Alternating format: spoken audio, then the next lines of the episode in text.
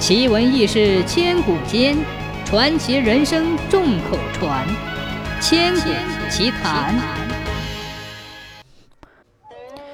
很早很早以前，无锡乡下有一个姓华的老汉，与儿子华进一起过日子。华老汉也会捏些泥鸡、泥狗、泥阿福什么的，卖几个钱贴补家用。华进眼看就要成年了，按照当时的规矩。成年就是到了头顶上扛着个大发髻，戴上帽子的时候了。这一天，华老汉将他捏的泥货满满的装了一挑，外出去做买卖。临走时，他弯腰替儿子整了整衣衫，又给儿子脑门两边挽了两个发髻，说道：“儿啊，我两三天就会回来，你乖乖的在家守着，等我换了钱。”还要买顶新帽子给你戴呢。华老汉一走，就再也没有回家。华进年年寻找父亲的下落，他光着脚，挽着两个发髻，方圆千百里都走遍了。四乡八镇的人看见了，奇怪地问：“哎，这么大的后生子，怎么还不盘个发髻，戴顶帽子，却梳了个孩子头，到处走？”华进眼里扑簌簌地落下了泪珠子，说：“父亲说好给我买新帽子回来，我要找到父亲才盘发髻。”有一次，华进走到了雨公谷，脚上的马耳草鞋磨穿了，就捡了块石头坐下歇歇。哪知道一坐下来就打起瞌睡来，迷迷糊糊中好像有个声音在叫他，十分耳熟。睁眼一看。只见对面坐着一个老头儿，他手里拿着一个五彩斑斓的石头，三捏两捏，捏成了一个精致的酒葫芦。扒开塞子，吸了一口酒，抬头正对着他笑。华进早听说愚公谷里有个神仙，逢到月圆时节就会出来晒百宝。华进抢先就问：“你就是神仙公公吧？请你告诉我父亲在哪里？”我已经寻了他十年八个月了。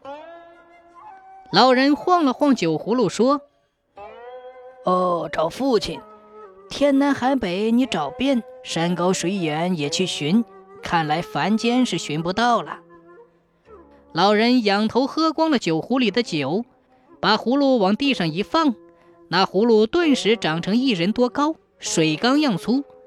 他指着葫芦说。我送你两盘石葫芦，给你两个金饼，你用金饼磨葫芦，一盘磨成照地镜，一盘磨成照天镜，上天入地找你父亲吧。说罢，举起掌中的葫芦，当中一劈，只见火光一闪，一声巨响，把华进惊醒了。眼前的老人不见了，原来是做了一个梦。他四处打量。真的有两个拳头大的金灿灿的金饼摆在旁边，一摸屁股下，分明是两半盘疙疙瘩瘩、冰冷铁硬的葫芦石。从此，华进专心专意地磨起石葫芦来。乡亲近邻走过，劝他说：“哎呀，石头磨净谈何容易，何必自讨苦吃呢？”华进一边磨一边说：“父亲养我吃了多少苦。”我磨穿石头也要找。